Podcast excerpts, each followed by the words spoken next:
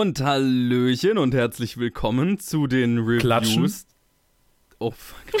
So, hallo, wir warten schon voll gespannt. Ja, mach das, mach Ich habe noch gewundert, was macht die denn jetzt? mit Schneid den es rein, Bro. Schneid es rein. Okay, also, wir müssen erst klatschen. 3, 2, 1. Und Handy ausmachen. Jetzt sind wir auch synchron. Schön. Ja, Handy ist aus. Und ich probiere das nochmal. Hallo und herzlich willkommen bei den Reviews diese Woche. Ich schneide es natürlich nicht raus. Weil. Ähm, ich bin Johannes und dabei ist die Lee Hello. und der Luke. Hallo. Und der Luke schweigt jetzt für das erste Review. Wie, hab ich, hab ich, habt ihr mich nicht gehört? Ich hab Hallo gesagt. Nein, nein, ich meine ich mein für, für Fatal Affair. Ach so. Oder hast du den gesehen? Ich, den hast ich du hab nicht doch, gesehen, ne? ich hab ihn gesehen. Ja doch, den hast du gesehen. Ich hab ihn Du vor, hast ihn gesehen? Das Ja, hat er ich doch hab ihn quasi geschrieben. vor, vor fünf Minuten, ich habe ihn vor fünf Minuten zu Ende gesehen und äh, wir sind, wir sind zu dritt bei der ersten Review. Holy shit! Ja.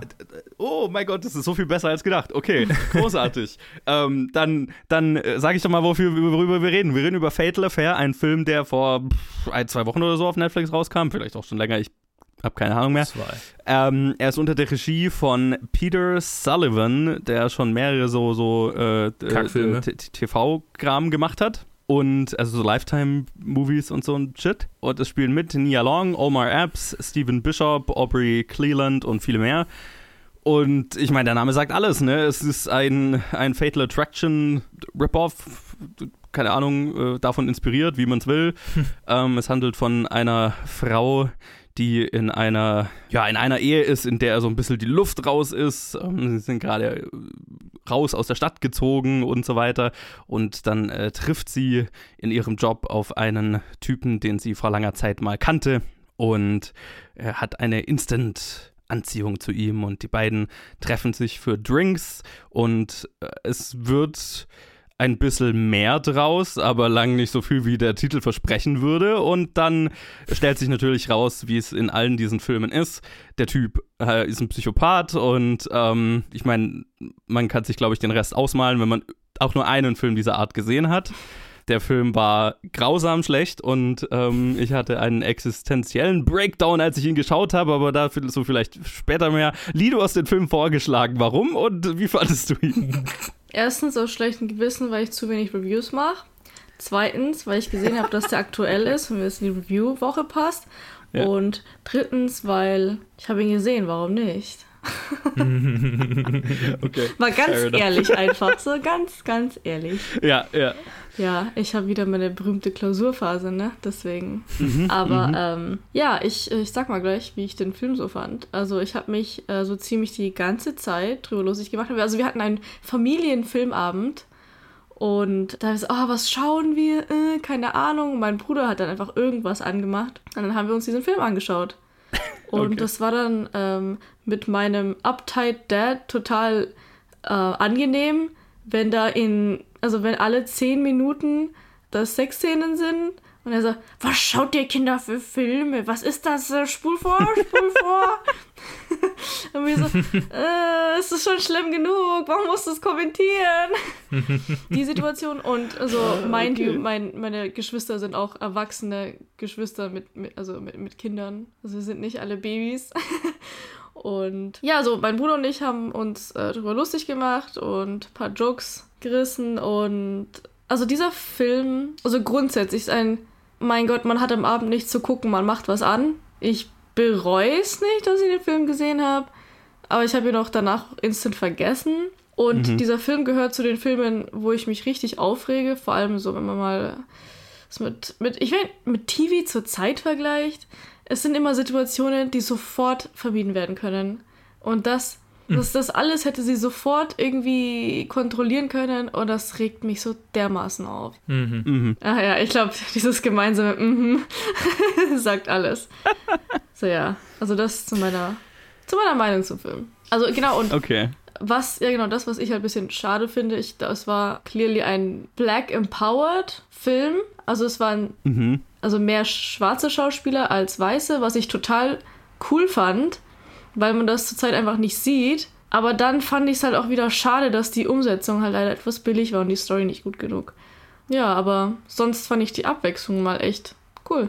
Das passt ja ganz gut zum Lifetime-Ding, weil ähm, in Lifetime gibt es ja quasi so richtige Sparten, so, okay, hier gibt es die Black Movies, es gibt die, es gibt die White Movies, es gibt die Asian Movies.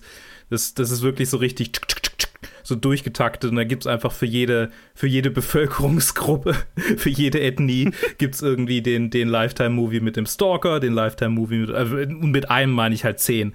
Ähm, und ja, äh, ich, ich habe viele Reviews von dem Film gesehen. Ähm, also genau, ich habe ihn angeguckt für die Review, nicht für, also ich, ich hätte ihn niemals so angeguckt, aber ich kann das verstehen mit, okay, wir müssen irgendwie eine, einen gemeinsamen Nenner finden, okay, ein bisschen, bisschen, bisschen Crime, ein bisschen Romanze, das ist ist schon irgendwie so ein, so ein, ja, wir, wir, wir landen irgendwie bei dem Film und ja, lass halt aber angucken. Das, das ist voll. Äh, ja, ja.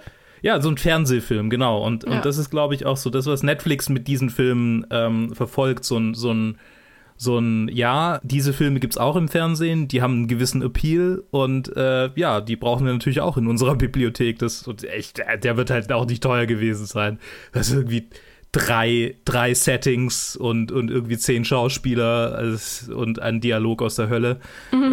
Das ist, ja, also der hat kein großes Budget, äh, muss auch nicht viel, ist ein Netflix-Film, also ja, ich irgendwie so, ich, es fällt mir schwer, mich darüber aufzuregen, dass es diesen Film gibt. Es ist jetzt nicht so, dass ich in eine existenzielle Krise komme, deswegen und äh, mich drüber lustig machen, wäre, glaube ich, mit einer mit der, der richtigen Gruppe an, an, angucken. Also mein Bruder wäre tatsächlich der Erste, der mir da einfiele. Ähm, wäre das, wär das wirklich so, ja, sehr launig auf jeden Fall. Und jetzt so allein war es ein bisschen zacky, aber, aber ich bin durchgekommen. Er, er ist furchtbar, aber er hat seinen Appeal. Okay, ja, also äh, das ist ja schon, das ist durchaus so eine ganze Sparte. Also eines, also A, die äh, Produktionsfirma hinter diesem Film ist eine, die genau solche Filme macht. Also wenn man sich mal, kann man gerne mal auf Letterbox zum Beispiel machen unter äh, Company Credits oder wie auch immer ja. es heißt und einfach mal die Produktionsfirma einklicken und die unzähligen Filme dieser Art, die die schon gemacht haben, also die haben sich wirklich auf, auf diese, diese Fernsehfilm- Fernsehfilme äh, spezialisiert und da gibt es, wie du ja gesagt hast, gibt so unterschiedliche Kategorien, da würde ich noch hinzufügen, es gibt zum Beispiel die Weihnachtsfilme dieser Art. Mhm. Haben wir letztes Jahr hier ja A Night Before Christmas zum Beispiel besprochen, der genau in dieselbe Kategorie fällt. Oh Gott. Also, also so schlecht war er nicht. nee, ja, nee. nee. Also, also okay. du als ja. well-known Trash-Connoisseur, also Horror-Trash-Connoisseur. Okay, also es, es, gibt Trash und es gibt Trash, okay. Also das ist ja, ähm, es, es, gibt, es gibt Trash, der ist so schlecht, dass er wieder lustig ist und da kann der hier schon auch drunter fallen, aber der ist jetzt, den würde ich jetzt nicht in diese Kategorie einordnen, nee. weil nee. Ähm, der ist ja kompetent gemacht und der ist definitiv halt ganz klar nach einer Formel für eine bestimmte Zielgruppe gemacht. Und das hat ja auch seine Daseinsberechtigung und es ist ja auch nichts an diesem Film, sage ich mal, was jetzt scheitert, sondern der ist genau das, was er versucht zu sein. Aber das ist halt nicht besonders gut und auch nicht das, was ich aus einem Film will. Sticht nicht heraus, man kennt es einfach. Ja, ja, 100 Prozent. Und ich meine, dann gibt es natürlich noch die, die, die ganz große Kategorie, in die dieser Film fällt, und das sind diese Fatal Attraction Rip-Offs, wie ich am Anfang gesagt habe, von, äh, von denen jedes Jahr mindestens eins rauskommt. Also ich glaube, das mhm. ist jetzt so dieses Jahr wahrscheinlich das prominenteste ähm, wenn man es so nennen will, aber da kommt wirklich jedes Jahr mindestens eins raus. Und die meisten davon sind furchtbar und die basieren ja alle auf demselben Konzept. Und dasselbe Kon und das Konzept ist, Person in einer, in einer Midlife-Crisis, die in einer, in einer Unglück oder in einer, in einer stagnierenden Ehe ist, fängt eine Affäre mit einem mit einer heißen, aber instabilen Person an. Und dann wird es halt aus einem, aus einer erotischen Romanze zu einem, zu einem Thriller in welcher Art auch immer das ist eine totale Formel und die hat ihre, ihre Daseinsberechtigung eben weil so, also ich meine offensichtlich, weil es kommt jedes Jahr mindestens einer raus und irgendjemand schaut es ja, sonst würden sie ja nicht mehr gemacht werden. Und dieser Film folgt dieser Formel zu 100 Prozent. Was mich dabei aber am meisten aufgeregt hat, ist, dass halt einfach keine Affäre in dem Film ist. Sorry, Spoiler, aber wenn ihr den Film schauen wolltet, also ihr wisst ja sowieso, wie es läuft. Aber dazu habe ich eine ne Meinung. Also das hat mein Bruder da auch gesagt, dass er ja mhm. Fatal Affair, aber da ist ja nicht mal was passiert. Willst du noch kurz fertig reden und wir reden, gehen dann drauf ein oder soll ich mal loslegen? Nee, lass, lass, lass ruhig drüber reden. Okay. Lass ruhig drüber reden. Okay, okay, okay. Also meine Theorie ist ja, dass das beabsichtigt war. Beabsichtigt war. Und zwar, weil es dann nochmal verdeutlicht, wie verrückt der Kerl eigentlich ist. Also ja, er ist schon länger obsessed und dann passiert halt minimal was und er flippt komplett ja. aus, obwohl nicht mal das And All seine Intention wahr geworden ist. Also sie hatten kein Intercourse und es ist nicht passiert und er ist trotzdem so durchgeflippt von quasi einem wilden Rumknutschen und das, ja, also, also das ist meine Meinung. Ich würde auch sagen, dass es einfach, also dass es nochmal zeigt, wie verrückt er ist und andererseits musst du ja auch ein bisschen irgendwie das Publikum engagieren und wenn sie sich überhaupt nicht für, für die Charaktere interessieren oder sie mit ihnen sympathisieren, dann hast du ja auch wieder noch mehr Flop produziert. Und deswegen glaube ich, dass sie sie nochmal als bisschen clean darstellen, damit man immer noch so ein bisschen für sie rooted und auf ihrer Seite ist. Also mhm. das waren diese zwei Opinions, die ich hatte, weil warum würde man es Fatal Affair nennen, wenn sie nicht eine Affäre hatten? Richtig, das müsste eigentlich Fatal Makeout heißen. Ja. Ich meine, ihre, ihre Reaktion drauf ist ja, ist ja auch so ein bisschen, als wäre es eine Affäre, so, weil sie das so mega ja. geheim hält und ihre Ehe könnte deswegen zerbrechen. So, okay. Kannst du einfach mit deinem Mann vielleicht kurz drüber reden? Ja. Macht meine Theorie Sinn für euch? Also würdet ihr sagen, okay, ja, da kann ich nachvollziehen, was der Writer sich dachte? Nee, ich, ich, ich stimme dir zu. Ich, ich stimme dir voll zu, dass, dass das definitiv eine Intention ist, dass es so ein bisschen toned down ist. Ähm, der Film, also ich glaube, es ist auch völlig, völlig, völlige Absicht, dass da kaum Sex drin ist, weil es halt ein, ein ab, ich meine, PG-13 ab 12 Film für ein sehr breites Publikum werden sollte. Aber das ist halt so, dann, dann hat der Film halt auch genau das noch nicht drin, was das Einzige ist, was an, an dieser Formel, wenn sie schon nicht besonders gut geschrieben ist, noch irgendwie interessant sein könnte. Das, hat, das ist mir dann halt auch noch sauer aufgestoßen, weil das, das hat dann wieder so einen Anschein von Exploitation-Film ohne den Exploitation-Part. das verfehlt halt irgendwie auch das Ziel, finde ich. Ja. Äh, weil, weil der, der Film will ja so ein bisschen so ein sexy Thriller sein. Der will ja so den Hauch von Verruchtheit haben, ist aber halt mega konservativ und, und, und, und lame. So von, von der Umsetzung. Und das ja. ist halt so ein bisschen langweilig dann. Und zusätzlich dazu, dass er halt auch noch furchtbar geschrieben ist und halt der, der Formel dieser, dieser Art Film so, so genau folgt, dass du halt den Film von vorne bis hinten komplett vorhersagen kannst ab der ersten Minute.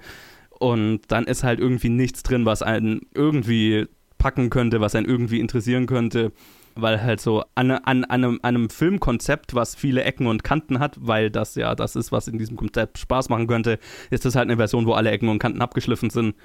Und dann ist es halt, dann fallen halt die, die schlechten Dialoge und, und schlecht gespielten Szenen dem folgend halt noch mehr auf und ent entsprechend musste ich dann halt so beim Frust, habe ich halt nach der Hälfte ungefähr angefangen, ein, ein Letterbox-Review zu schreiben, weil ich, weil ich nicht, nichts anderes mit mir an, anzufangen wusste, weil es halt so, der Film ist stinklangweilig. Ja, der geht auch übel lang. Naja, er ist unter 90 Minuten, also in Was? 89. Ich habe ja. ja, ja, der ist 89 Minuten oh. mit Credits. Oh. Ähm, aber ja, fühlt sich lang an, weil ja nichts passiert. Ja, und außerdem einfach, wenn man mal ein bisschen was von IT-Security gehört hat, weiß man, dass das alles oh nicht so einfach möglich ist. In dem Moment, wo Omar App sagt irgendwie, äh, ich habe, was hat er, ich habe den größten E-Mail-Provider, bla bla bla, gehackt. Was glaubst du, was ich nicht kann? Irgendwie so. In dem wo, Moment, wo in dem das Wort, macht. in dem Moment, in dem das Wort Hacker in diesem Film erwähnt wurde, war bei mir schon so. Oh ja. Ja, oh es ist so, das, wo, wo hattest du das letztens gesagt, Luke, bei, das ist so ein totales Boomer-Genre? Genre? Ähm, oh Gott. Äh, bei Marie Curie, so äh, ja, diese, ja, genau, diese Standard-Biopics. Und genau. da, das ist so halt die, die, das, der Boomer-TV-Film, so, ne? Mhm. Ohne das jetzt irgendwie böse, böse zu meinen, aber das ist, das ist die Zielgruppe, für die der Film gemacht ist. Leute, die halt, die selber irgendwie äh, vielleicht so ein bisschen Bock auf mehr, mehr Sexiness in ihrem Leben haben und glauben irgendwie, okay, es halt jetzt, jetzt schaue ich mir so einen sexy Thriller an. Und ja, aber es ist ja nicht. Also, aber, aber da muss ich dich enttäuschen. Die Kids von heute sind immer noch so. So Freundinnen und so wenn da mal so ein sexy Film rauskommt, hypen die es alle durch. Und ich denke mir so, was ist kaputt bei euch? Also ich habe euch gern, ja, aber was ist kaputt Nein, bei euch? Nein, das ist richtig, aber es, es gibt ja, es gibt ja durch, es, es gibt den sexy Thriller für jede Generation. Es gibt natürlich auch den, der für, für ein jüngeres Publikum vermarktet ist. Also ich meine. Aber der ist ja ne, ein sexy Thriller für niemanden, weil es kein sexy Thriller ist. Er ist ja nicht sexy. Richtig, richtig, richtig. Es, es, ich, ja. Genau, ich meine nur, das ist, das ist die Zielgruppe, die er versucht anzusprechen, aber die, die, die er erfüllt ja die, das Versprechen nicht, das er gibt. Ja. Ich glaube, das Sexy ist überall da, wo man es nicht unbedingt braucht. Also es sind aber mehr als genug Szenen mit drin. Ich meine, wenn du diesen Film mit deinen Eltern guckst, ja, dann spürst du, wie oft da diese Szenen drin sind. so als, weil, weil ja. Silence. Aber Ja. Das ja, war nämlich das, was, glaube ich, auch irritierend war. So, so oft kommt etwas vor und natürlich hat das was auch mit der Storyline zu tun, dass sie quasi zeigen, dass ihre Beziehung wieder funktioniert, bla bla bla bla bla. Und dass sie da das halt einfach ausgelassen haben. Und ich, das ist der Aspekt, der, glaube ich, euch nervt. Weil das sonst fällt das einem nicht auf. So, es ist quasi die Norm, dass sowas in Filmen passiert. Naja, Also das und das ist- ist ja, also hier, also äh, die, das bisschen Sexszenen, die in diesem Film ja drin sind, sind ja einfach nur dafür da, um drin zu sein, um, um dieses Versprechen halbwegs aufrechtzuerhalten. Uh, wir machen aber einen, wir machen aber einen verruchten Thriller. Aber sie ist dann halt mega tame. Es ist- Es passiert halt eigentlich nichts. Und es hat nichts mit, mit, mit dem Psychopathen zu tun, der, der sie jagt. Und das ist ja also eigentlich, was der Film verspricht. Du, Mhm. äh, die, die, die gefährliche Romanze, die, die gefährliche Affäre.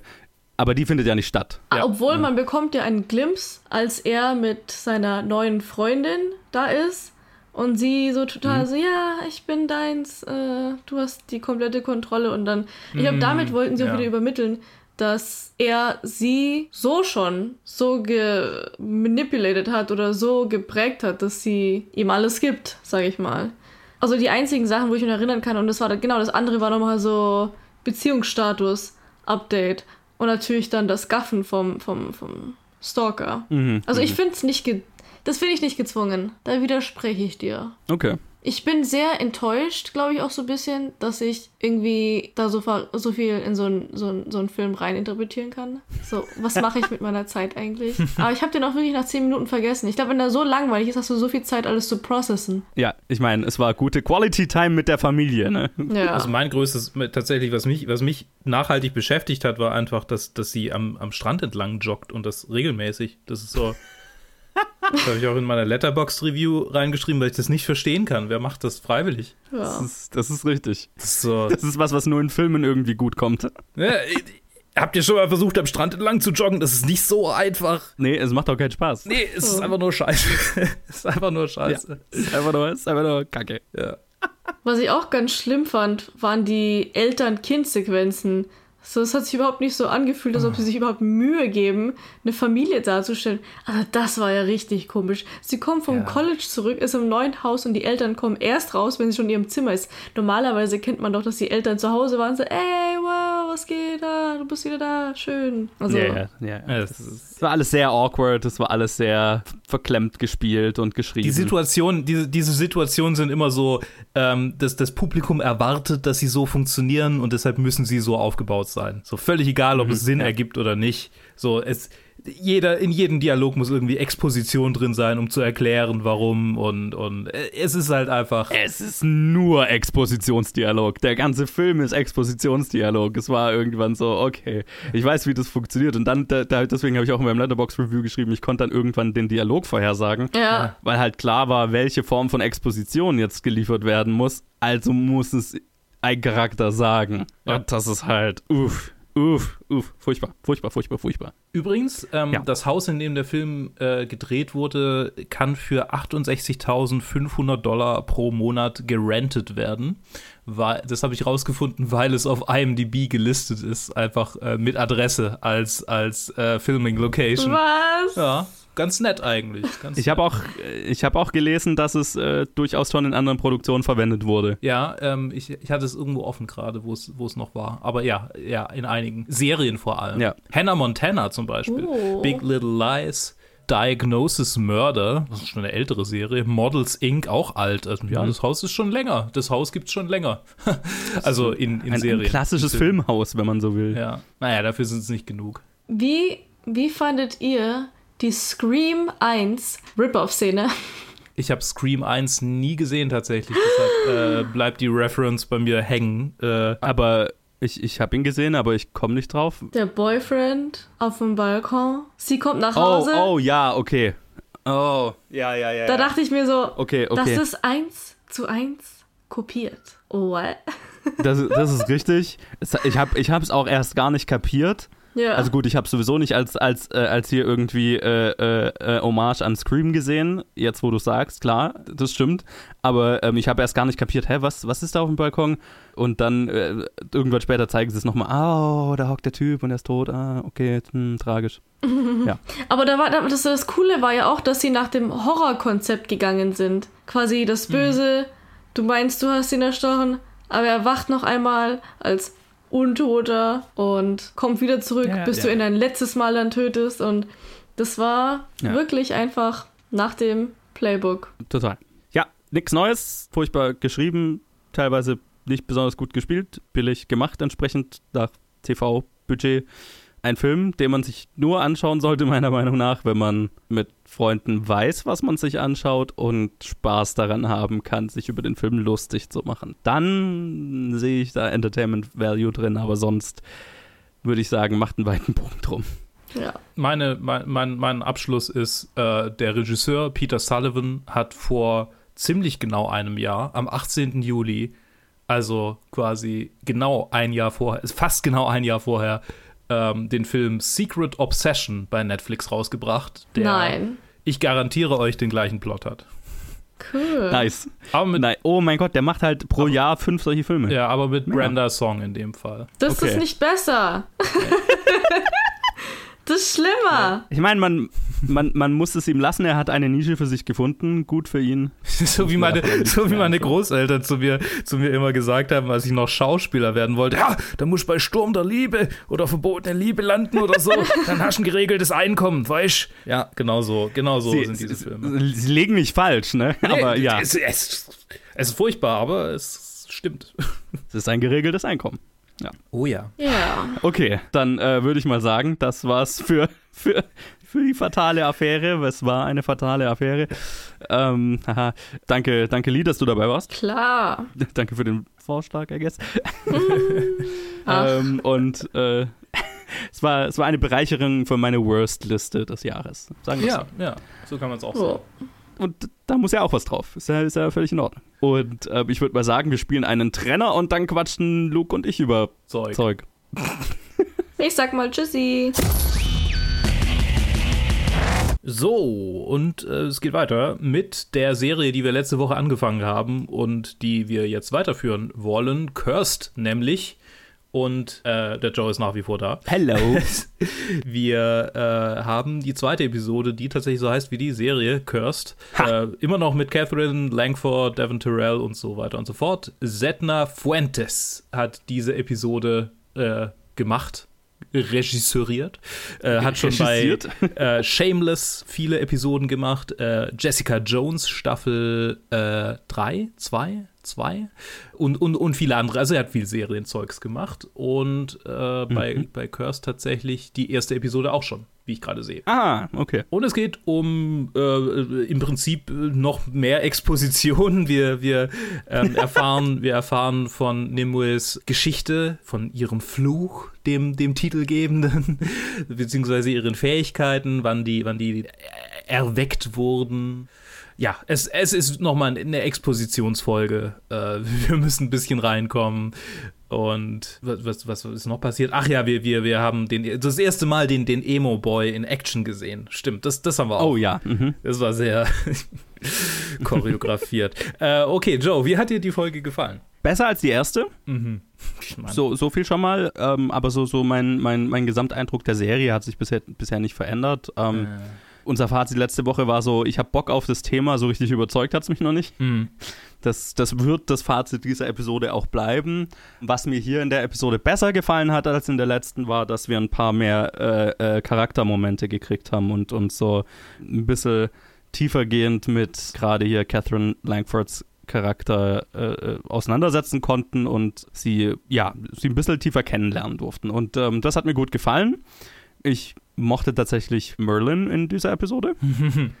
ja, ich auch. Ich meine, es ist, er, er, Gustav Skarsgård spielt seinen Charakter aus Vikings, das ist wohl so, aber es ist ein Charakter, den ich mag. es ist äh, wie wenn Johnny Depp in einem anderen Film Jack Sparrow spielt, der, der Charakter funktioniert, also Immer, aber immer, ich weiß es nicht. Ich weiß nicht, ob er immer funktioniert, finde ich. Also hier ist Jack Sparrow zum Beispiel. also nein, nein, nein, um Gott, also nicht immer, ich meine nur also so prinzipiell, wenn keine Ahnung, also das heißt nicht, dass jeder Film, in dem Johnny Depp irgendwie den Jack Sparrow macht, dadurch funktioniert, aber es kann funktionieren, weil Jack Sparrow als Charakter generell funktioniert. Das Mhm. wollte ich damit sagen. Okay, verstehe. Ähm, und so, so ist es hier. Ne? Er, spielt, er spielt seinen Charakter aus Vikings, aber weil dieser Charakter prinzipiell funktioniert und auch in dieser Welt sich schlüssig anfühlt. Ne? Also das, das finde ich, das ist schon stimmig. Macht er mir Spaß. Und, und ja, und genau, und gerade mit Merlin gegen Ende äh, äh, fand ich, also haben wir so ein bisschen diesen, den Mystizismus dieses Universums so ein bisschen kennengelernt. Und da, das darf, das, das waren ganz interessante Sachen, die da, die wir da zu sehen bekommen haben. Na, es gibt diesen, diese Szene, wo er durch diese ganzen verbrannten Kreuze läuft und so. Mhm. Das, das war cool. Und du hast gesagt, wir haben den Emo Boy in Action gesehen. Ja, ich den, na, weiß ich noch nicht, ob ich den brauche. also, also er, ist, er, er, er, fällt so ein bisschen raus, finde ich. The Weep. Ich, ich meine, allein sein Rollenname hat ja schon was von einem äh, Edgar Wallace Buch, Streifen, was auch immer. Wie heißt der denn nochmal? The Weeping Monk. ist halt nicht oh. weit entfernt vom Mönch mit der Peitsche einfach. Der weinende Mönch, ja. Das ja. Ist, äh, der weinerliche ja. Mönch. Nee, ja, ist äh, diese, diese ganze, diese ganze ähm, Red Paladin-Fraktion äh, finde ich ein bisschen arg over the top tatsächlich. Also die, die bisher nervt mhm. die mich eher, als dass, als dass ich sie irgendwie unterhaltsam finde. äh, die ist tatsächlich bisher eher so mein, mein also gerade auch der, der, äh, wie heißt der, Father Carden, der Anführer von denen, der ist halt so, mhm. auf, also so über, überzogen böse. Das ist schon so, okay. Äh, ja, ja, das ist definitiv ein Cartoon. Ja, total. Äh, ich meine, es ist ja basierend auf einem Comic, also klar, es ist ein Cartoon. es ist, ja. Nee, äh, äh, es ist schon irgendwie anstrengend, finde ich manchmal. Und, und bei, bei dieser Folge, vielleicht ist das, das auch der Kontrast zu der anderen Serie, die wir jetzt gleich im, im nächsten Teil der, in den, der Reviews besprechen werden äh, ich glaube, ich, glaub, ich habe es falsch rum gemacht. Ich habe die erste Episode Warrior Nun angeguckt und dann die zweite Episode Cursed. Ich glaube, ich muss erst Cursed anschauen und dann Warrior Nun, damit ich mir das besser Ich habe es tatsächlich so rum gemacht. Ja, ja, genau. Das, das hat ganz gut funktioniert. Aber dazu gleich mehr. Also ich fand sie, ich fand sie bestimmt, also ich fand sie schon auch irgendwie besser so als die, als die erste Folge, aber ich war irgendwie so, ich, ich konnte die gar nicht mal so richtig, ich konnte mich da nicht so richtig drauf drauf einlassen auf die Folge. Ich weiß auch nicht, was das Problem war. Äh, die, die, die Action war cringy, die, ähm, der Moment mit Merlin war sehr cool. Da musste ich ein bisschen an Critical Role denken tatsächlich. Es mhm. hat mich hat so ein bisschen äh, falls ihr ähm, äh, Critical Role kennt, das hat mich ziemlich an Wechseldan und sein, sein, äh, seine Beziehung zur Raven Queen erinnert. Mhm. Spoiler, falls ihr noch nicht so weit seid. Ich war definitiv noch nicht so weit, aber ja. weiß nicht, ob ich es jemals kommen werde. ich, ich bin fast durch mit der ersten Staffel tatsächlich. Corona, Corona. Holy shit. ja. Nee, aber also es gab schon coole Momente, aber es war jetzt nicht irgendwie, ja, die, die, die Hoffnung stirbt zuletzt, aber, aber es war schon durchwachsen immer noch. Es ist definitiv durchwachsen. Das, was mir tatsächlich am meisten gefällt an der Serie, ist immer, wenn dieser Mystizismus so ein bisschen reinkommt. Ne? Mhm. Ne? Immer wenn es, also es gibt eine ganz coole Szene mit einem Dämonenbär. Ja. Ne? Wenn diese, diese Elemente und dann der, der Merlin-Part und so, das ist das, was mich interessiert, was mich ta tatsächlich bei der Stange hält weil ähm, das tatsächlich auch, finde ich, sehr cool umgesetzt ist. Ne? Das, das hat ein cooles Flair. Ich erinnere mich wieder, woher ich Peter Mullen kenne der den, der den alten äh, Inquisitor quasi spielt. Übrigens, stimmt, die haben alle rote Roben an, wie die spanische Inquisition bei Monty Python. Und alle reden mit britischem Akzent, sehr witzig. Äh, äh, Peter Mullen spielt tatsächlich den, den Blonden in Harry Potter Teil 7 und äh, also Teil 7 2 und Teil 7 1, äh, den, den, den, äh, der im Ministerium irgendwie so, so ein bisschen die die SS, äh, die Gestapo äh, leitet. Ja, ja, ja, ja, ich erinnere mich. Daher kannte ich sein Gesicht. Das kam mir nämlich so bekannt vor. Okay. Ja, äh, durch, durchwachsene Geschichte. Ähm, mehr habe ich tatsächlich auch nicht zu der Episode zu sagen. Ich habe weiterhin Bock auf das Thema, aber schauen wir mal, was sich in der nächsten Episode ergibt. Und er war der alte Typ in Keepers wo es um die Leuchtturmwärter geht. Der andere Film mit den Leuchtturmwärtern. Aha, ja, okay, von ja, ja. 2018. Äh, okay, sorry, dass ich jetzt das ist auch so ein, der ist bestimmt, ich würde bestimmt noch weitersuchen können und noch mehr Filme finden, aus denen ich ihn kenne. Okay, nee, aber durchwachsen, ähm, ich, ich würde gerne jetzt über Warrior Nun sprechen. Äh, du wahrscheinlich schon seit zehn Minuten. Definitiv. Aber wirst ständig davon abgehalten.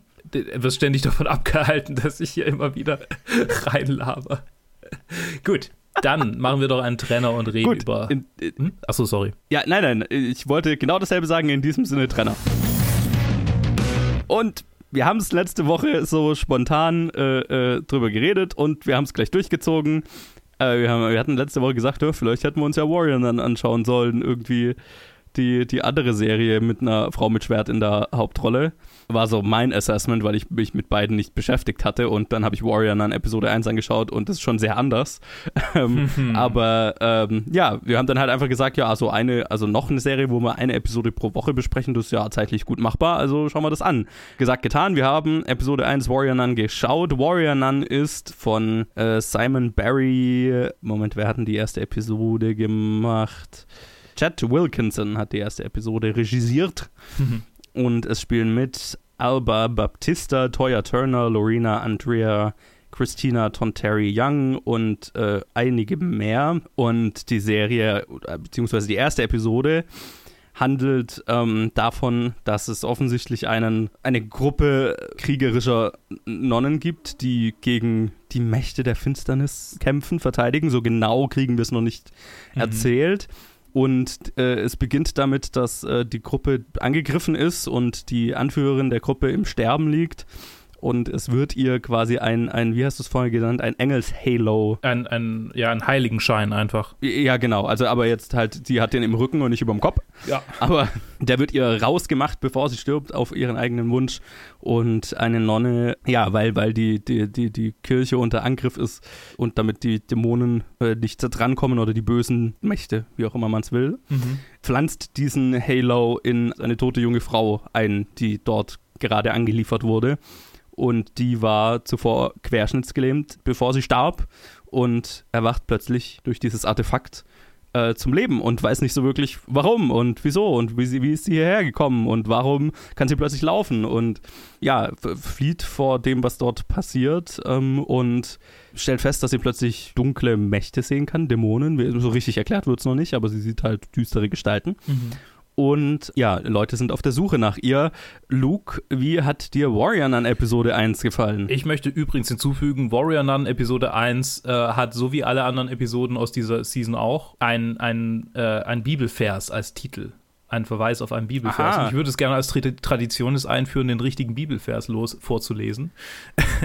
Sehr gerne. Ähm, äh, äh, hast du ihn recherchiert schon? Natürlich. Äh, ich, ich habe sowohl auf Deutsch als auch auf Englisch. Äh, Psalm 46,5 ist es. Äh, auf Englisch: God is within her, she will not fall. God will help her at break of day. Oder auf Deutsch: Gott ist in ihrer Mitte, sie wird nicht wanken. Gott wird ihr helfen beim Anbruch des Morgens. Und es witzig ist, weil Gott ist ja in ihrer Mitte, quite literally, in ihrer Körpermitte, nämlich mit diesem Heiligenschein. Ähm, und am Anbruch des Morgens passt auch, weil sie durch die Nacht hindurch feiert.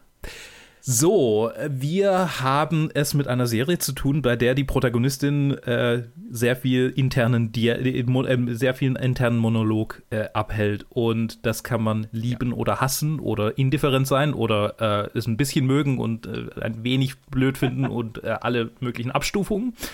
Furchtbare, furch Danke Marc Uwe dafür.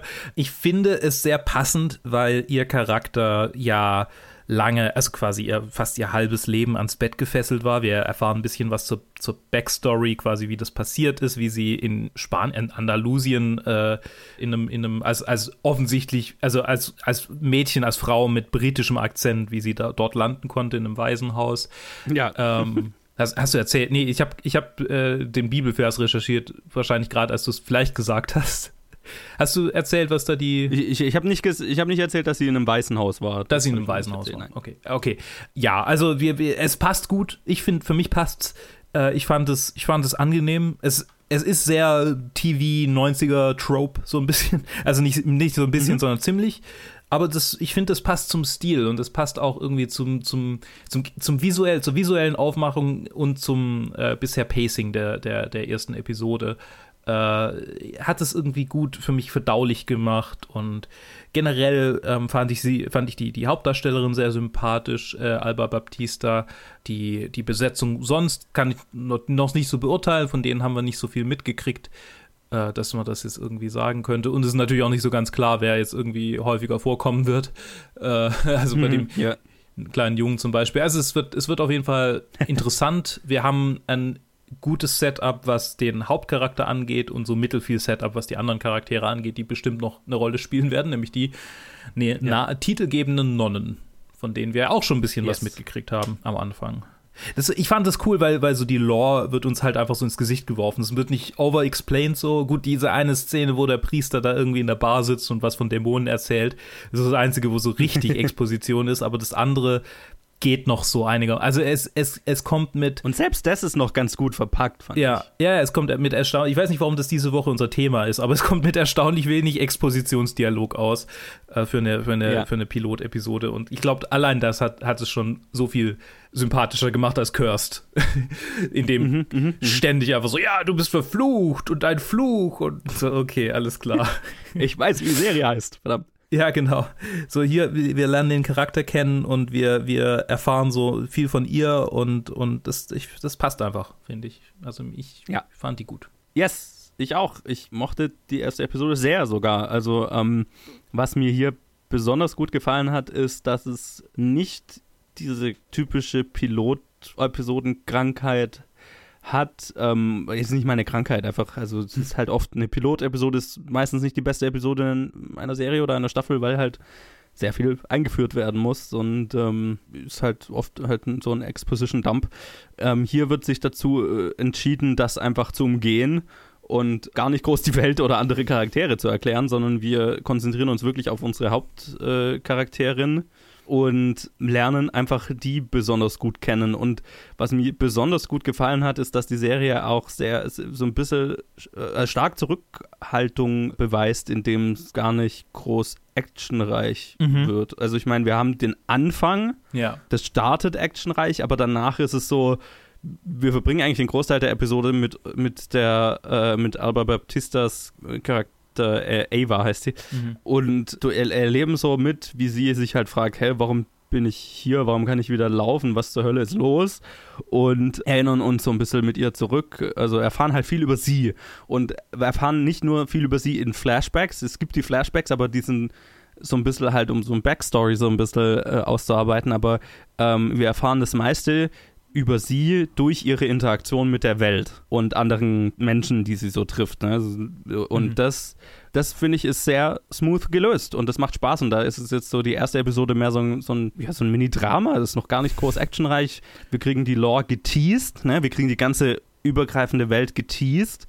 Sie sieht irgendwie dämonenartige Wesen, aber es wird nicht erklärt, was es ist, sondern es ist einfach, es ist so ein netter Spannungsfall für die Zukunft nee, wir, wir konzentrieren uns erstmal mehr auf, auf sie und äh, lernen sie als Person kennen und das finde ich ein smoothes, ein, ein, ein super smoothen, smoothes Intro für diesen Charakter. Ja. Und ähm, es reicht völlig, dass wir eben diesen Nonnenorden so geteased kriegen. Wir sehen die am Anfang mal in Action und es ist cool. Ne, wir haben Charaktere wie Shotgun Mary zum Beispiel. Ja. Ist ein Charakter. Ähm, das verspricht viel, auch noch fast schon spricht mein, mein, mein B-Movie-liebendes Herz an. Ja. So, äh, dass da auch noch, ja, vielleicht auch äh, diese B-Movie-Action, dass es vielleicht darauf konzentriert wird in Zukunft. Aber, ähm, also ich meine, die, die, Serie heißt Warrior Nun, ne? Also subtil ist es halt nicht. Und das verspricht so ein bisschen spaßigen, ein spaßiges Genre-Mash-up zu werden. Und das ist cool. Du hast ja keine Ahnung, wie passend das ist mit dem, mit dem B-Movie-Ding weil Warrior Nun äh, Original Comic ist quasi so mega, also mega Exploitation einfach. Sehe ich gerade. einfach so Vampirella, okay. Vampirella, so, so mit Boobs, die ins Gesicht springen, engen Latex-Outfits. Es gibt ein, ein Cover von, äh, von Warrior Nun, die Ariella Rituals, verstehst du? Ariella, Areola, äh, wo ja. sie, wo sie ja. gegen einen Roboter-Nazi äh, Roboter kämpft, wenn ich das richtig sehe ähm, ja, ja, also äh, hier, äh, ja, es, es äh, verspricht ähm, ein äh, vielleicht noch ein bisschen, bisschen Exploitation, Bullshit-Action drin zu haben. Hoffentlich, hoffentlich. Geil geil. Also, würde ich feiern. Weißt du, wenn, wenn, wenn, wenn das das tatsächlich liefern kann, so ein bisschen diesen Exploitation-Scheiß, aber halt mit glaubwürdigen Charakteren, was ja die erste Episode suggeriert, dass wir uns dahin bewegen, weil die erste Episode ist, ein Charact ist eine Charakterstudie mehr oder weniger.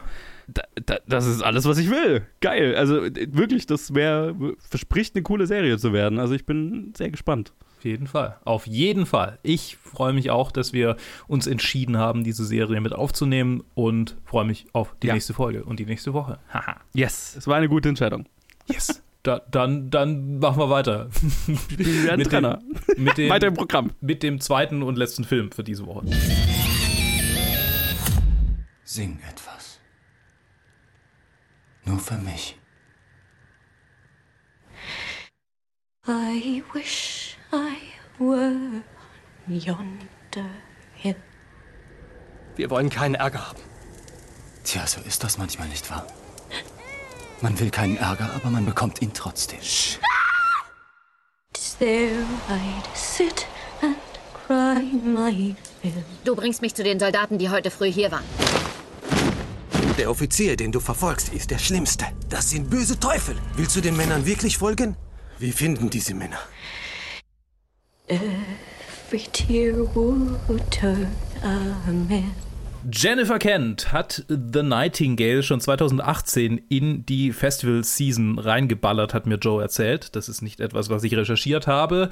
Und Aisling Franciosi, Franciosi spielt Claire die Hauptrolle. Außerdem gibt es noch Michael Sheesby als Aiden, äh, Babys als die, das ist mal wieder eine super Reihenfolge hier. Äh, wen, wen haben wir noch? Wen haben wir noch? Äh, Harry Greenwood ist wichtig, Sam Claflin, Ewan Elsie und äh, Ashley und Leslie.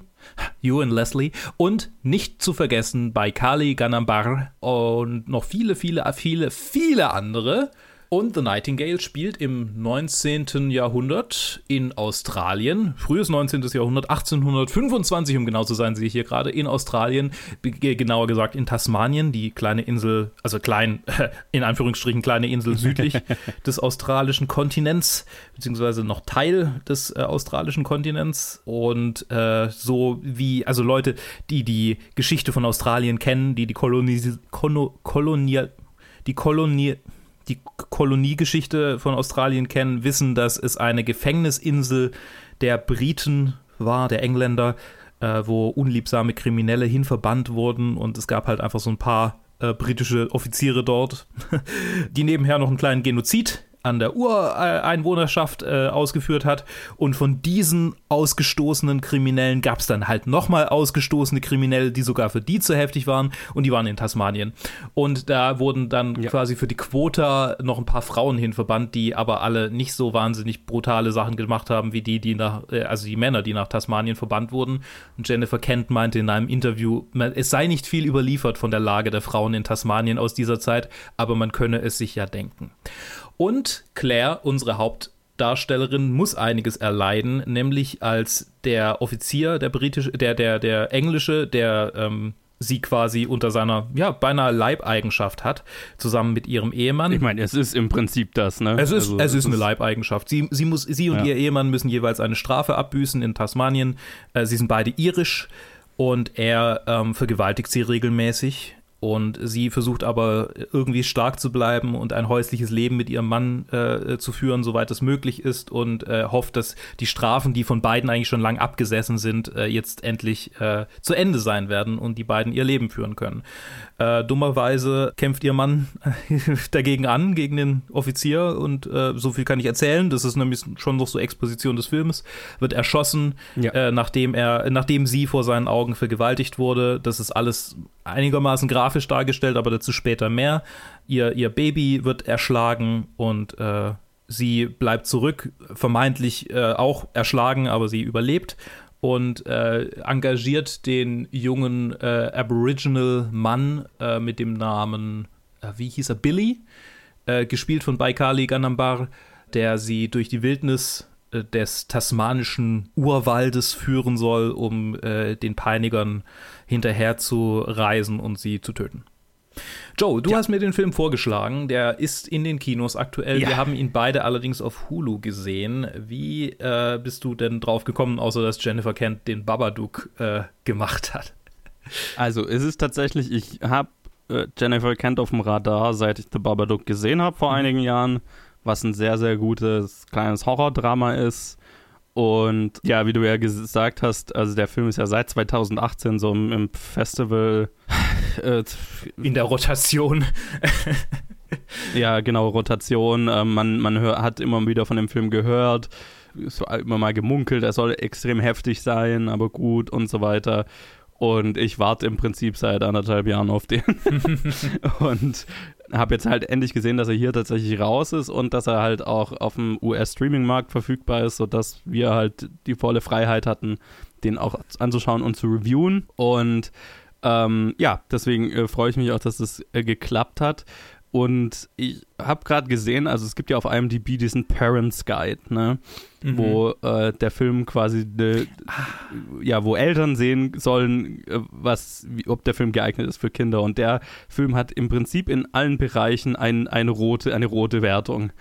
Ne? Also Sex, Nudity, Severe, Violence and Gore, Severe, Profanity, Severe, Frightening and Intense Scenes, Severe. Und nur ja. Alcohol, Drugs and Smoking ist mild. Ja, das das ist noch, das ist noch. Ja, es ist ein, es ist ein extrem heftiger Film. Ne? Ja.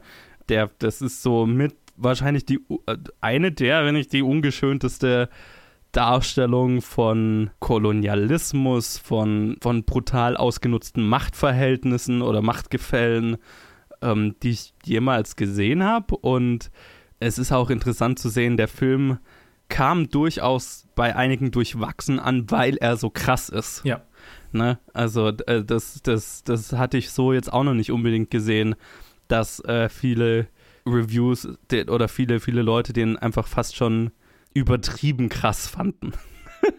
und es gab wohl auch, es gab wohl auch Walkouts ja, so bei genau, das, genau, das wollte ich auch so sagen. Ja. ja, und, und ich kann das total verstehen, aber ich fand, das hat den Film fast umso mächtiger gemacht. Mhm. Und das ist mit einer meiner Lieblingsfilme des Jahres. Ich fand ihn, ich fand ihn wirklich großartig, weil, weil er so ungeschönt ist. Und weil er so, so einfach einen, einen, fast schon einen Matter-of-Fact-Approach hat, was die, die, die Gewalt, die durch äh, die Kolonialisierung, ja, ich meine, Australien, es ist jetzt ein Film, der sich mit der Kolonialisierung von Australien und Tasmanien beschäftigt, aber es ist natürlich stellver stellvertretend für Kolonialismus generell und jegliche Form, wo, äh, wo, wo äh, ganze Bevölkerungsgruppen äh, zu, zu einem entmenschlichten Status herabgestuft werden, quasi. Ja. Ne?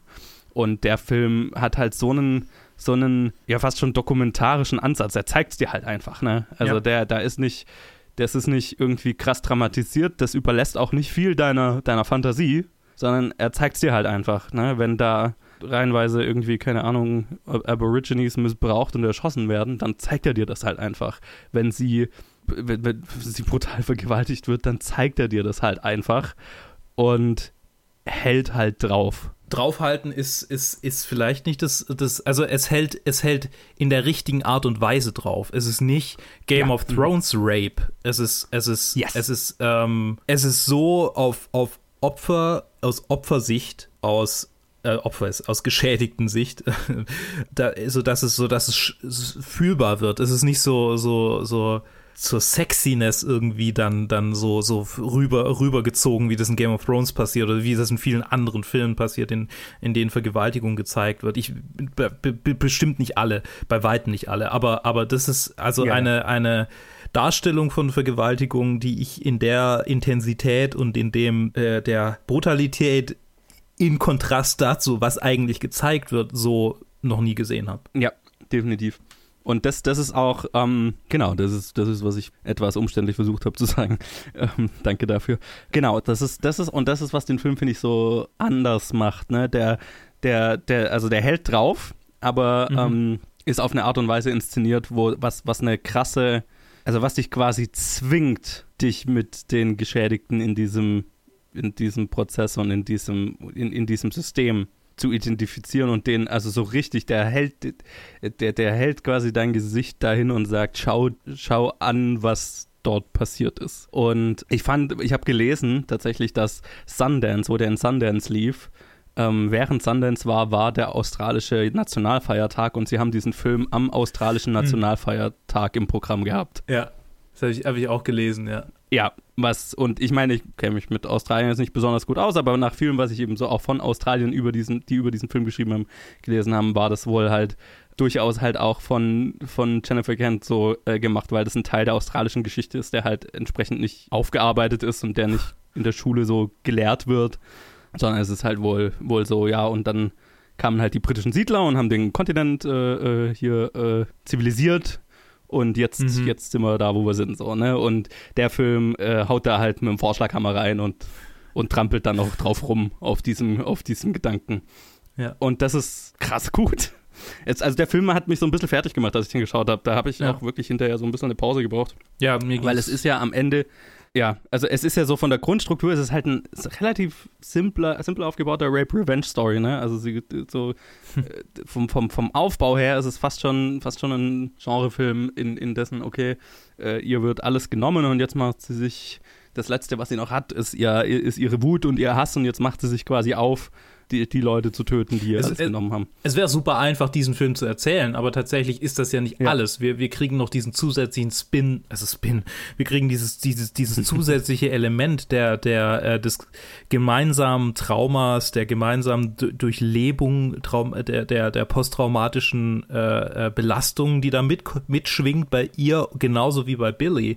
Und, und diese, Ja. dieser zusätzliche äh, Aspekt ist, glaube ich, äh, hebt den Film über sämtliche Rape-Revenge-Streifen wenn man halt davon absieht, dass er nicht so Exploitation ist wie die meisten Rape-Revenge-Streifen. Die, die auch ihre, die auch, 100%. die, von denen gibt es auch welche, die ich mag. Also es ist nicht so, aber, Ja, ja, aber das ja. ist, der, der, der macht das nochmal völlig anders. Da geht es nicht um diese pure Befriedigung. Da, der, der, wie du vorher gesagt hast, es ist Matter of Fact. Ein, ein, eine echte, eine wahre Rape-Revenge wäre nicht befriedigend. Es ist, es ist, es ist Ja. immer noch, es, es wird damit nicht aus der Welt geschafft. Nein, und es geht auch in dem Film am Ende nicht drum. Also du, du hast natürlich am Anfang mit ihr, wo sie sich auf diese Reise macht, du fühlst diese Wut, du willst, Mhm. dass sie diese Leute findet und Mhm. bestraft dafür. Aber der Film findet absolut keinen Gefallen darin. Ja. Äh, ne, es ist nicht, ich fand es nicht vorhersehbar, wie, wie das Ganze am Ende aufgelöst wird und da will ich auch nichts vorwegnehmen, aber Ja. der Film findet absolut keinen Gefallen in der Rache. Nee. N- Null. Es ist sogar der, der, der erste Moment, wo sie, wo sie jemanden quasi in die Hände kriegt, der damit verantwortlich war. Und das ist auch noch der, der halt fast schon, also nicht unschuldig war, aber halt so am, am der, der fast auch schon so ein, durch Peer Pressure dazu gebracht wurde, so, so, so weit zu gehen, wie er ging. So könnte man sagen. richtig, und, und halt der, der auch irgendwo ein, ein, ein Geschädigter in diesem System ist, ne? Hm. Aber halt, aber halt, ähm, ja, trotzdem Teil des Systems. Und das ist so eine heftige Szene und ändert den, den gesamten Ton des Films. Also, äh, oder halt den, den, also zumindest die Sicht des Zuschauers auf den Film ab diesem Moment, ne? Ja. Weil, weil, weil, weil das Ziel des Films sich ändert damit. Ich, ich muss echt sagen, äh, Aisling Franciosi, hervorragende Performance, nicht, kann nicht gut genug, gel- ähm, äh, oft genug gelobt werden. Und Sam Claflin als ihr Antagonist. Holy shit. Gewaltige, Ja. genauso, also, pff, das, diese, diese zwei Pole, die da aufeinandertreffen. Es, äh, also, ich glaube, also Babadook war schon hervorragendes Casting, aber jetzt mit, mit diesem Casting hier bin ich komplett äh, ähm, überzeugt, dass Jennifer Kent nicht nur eine begnadete Regisseurin ist, sondern einfach nur genial darin ist, Leute zu finden, die genau die Rollen so verkörpern, wie sie sich das denkt und dieses noch erhöhen, was sie, was sie an Material liefert und was sie, was sie, es, es ist, es ist einfach großartig. Und es war, ähm, du hast gesagt, einer de- deiner Lieblingsfilme des Jahres. Bisher, glaube ich, gab es im Jahr 2020 keinen anderen Film, den ich gesehen habe, den ich besser fand. Tatsächlich. Ja, das kann bei mir auch gut so sein, ja. Also, Also, er ist, äh, müsste ich mir mehr Gedanken drüber machen, aber er ist also in den Top 3. auf jeden Fall. Auf jeden Fall. Übrigens, Jet Kurzel, der Bruder von Justin Kurzel, war ähm, Soundtrack-Mensch, der Composer für diesen Film hier. Und Ach, auch cool. für Babadook, der ist so ein bisschen der australische äh, Soundmann, äh, Soundtrack. Geil. Ja, also genau, ich wollte auch noch mal kurz auch die, die Schauspieler in den Himmel loben, weil, also genau, wie du gesagt hast, Jennifer Kent, also das Casting ist flawless, das ist Ja. äh, großartig, aber auch, was sie halt aus ihren Leuten rausholt, also gerade, also wirklich äh, Aisling Franciosi, ähm, eigentlich ein Verbrechen, dass da kein, kein Oscar im Gespräch war dafür. Ja, ich weiß, es ist natürlich für einen nicht-amerikanischen Film immer schwierig, I know, I know, I know, und die Oscars sind auch nicht so wichtig, aber also, Jesus Christ, das ist, das ist eine, eine Karriere-Performance. Und ähm, ja, also es ist, es ist, es fällt mir schwer, klar zu sagen, wen, wem ich diesen Film empfehlen würde. weil er so hart ist, wie er ist und weil das halt durchaus Leute abstoßen könnte und abschrecken könnte. Mhm. Aber wir haben, glaube ich, gut genug beschrieben, worum es in diesem Film geht und was dieser Film, was man in diesem Film vielleicht erwarten kann. Und ähm, wenn man so ein bisschen mit dieser Vorwarnung reingeht und, und nicht total, ja, keine Ahnung, total empfindlich ist, was, was Hm. darst die Darstellung von den Dingen in diesem Film angeht, dann ähm, ist es, glaube ich, ja, eine, eine sehr, sehr diepe Experience, die man mit diesem Film haben kann. Eine, die definitiv für Gesprächsstoff sorgt, also holy shit. Und ja, auch, auch einfach ein, ein, ein Einblick natürlich in eine, also natürlich ein, ein Statement über, über Kolonialismus generell und das ist gut gelungen und mächtig, aber halt auch einfach in einen, in einen Einblick in einen, in einen Teil der Welt, dessen Kolonialgeschichte ich nicht wirklich gut kannte und entsprechend hier wieder viel Neues lernen konnte, viele neue Perspektiven zu sehen bekam. Ja. Ja. Tatsächlich habe ich angefangen, mich ein bisschen mit australischer Kolonialgeschichte zu beschäftigen, weil äh, ich ein YouTube-Video über den One-Hit-Wonder äh, Bats Are Burning äh, gesehen habe. Okay. Ja.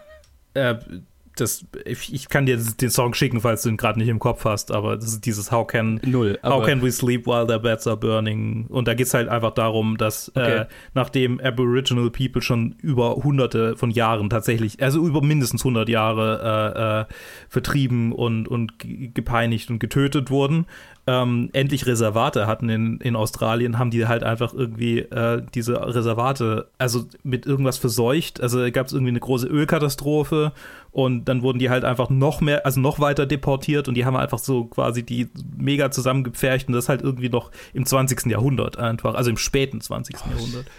Ähm, ja, und da irgendwie, ja. Das, äh, also äh, es, es gibt so viele üble Geschichten, kann man so viel, so viel recherchieren dazu. Das ist äh, ein Teil der Kolonialgeschichte, der nicht so im, im Rampenlicht steht und ich finde, äh, da kann man sich durchaus mal reinlesen. Ja, ich meine, äh, tasmanische, äh, tasmanische Nachfahren gibt es nur noch, äh, also es gab einen, einen einzigen Menschen, dessen Eltern beide aus Tasmanien Ureinwohner äh, äh, waren, der dann eine Europäerin geheiratet hat. Und deren Nachfahren sind quasi die letzten Verbleibenden, die, die, die Nachfahren der äh, Ureinwohner Tasmaniens sind. Also so ein bisschen wie, äh, ähm, war es Maya oder Inka? Ich glaube, es waren Inka, von denen es einfach niemanden mehr gibt, so, weil die halt einfach komplett Ja, ausgelöscht mhm. wurden von den, von den Spaniern.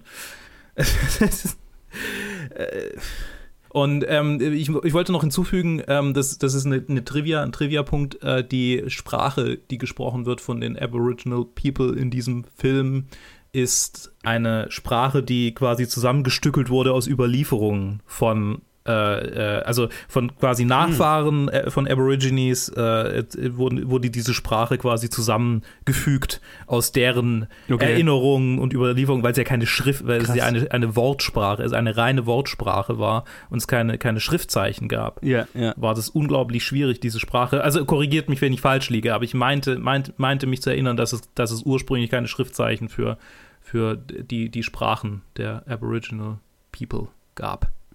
Ja, aber so, so, viel, so viel noch zu diesem kleinen Exkurs. Ich, der Film ist kulturell wichtig, der Film ist unglaublich brutal und absolut äh, unnachgiebig in seiner Matter of Factness und seinem, seinem Realismus.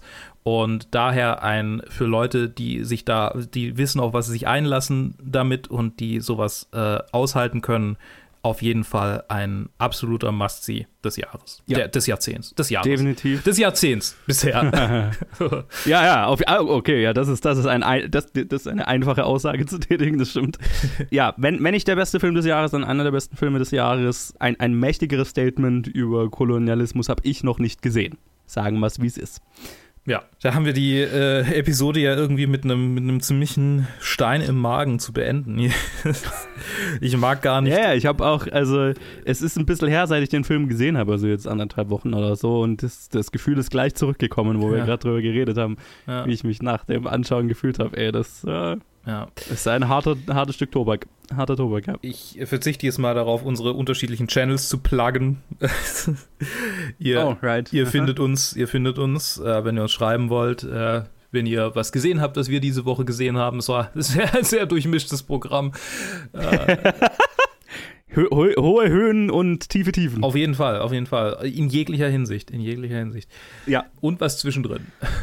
Wir hören uns wieder in äh, ähm, den nächsten Reviews oder am Donnerstag mit Directed by. Ja, würde ich, doch- würd ich doch sagen. Ja. Dem Start von unserer ersten Zwischenstaffel. Jawohl, ich freue mich sehr. Es ist schon so lange her, dass wir es aufgenommen haben. Es ist schon, schon fast nostalgisch für mich. Ja, total, total. Äh, äh, genau, directed by Anna-Lili Amirpour. Äh, wir starten mit äh, A Girl Walks äh, äh, A Girl Walks Home Alone at Night. Ja, Passend zu ziemlich dem passend. Thema von The Nightingale. Ja, Auf jeden Fall. Ich freue mich äh, für äh, darauf, dass wir diese Woche so, so, ein- so ein schönes buntes, also schönes, so ein buntes Programm präsentieren konnten, mal wieder. Und äh, hoffe, dass wir das, dass wir das äh, aufrechterhalten können. Und bis bald. Danke fürs Zuhören und eine schöne Woche. bis dann. Ciao.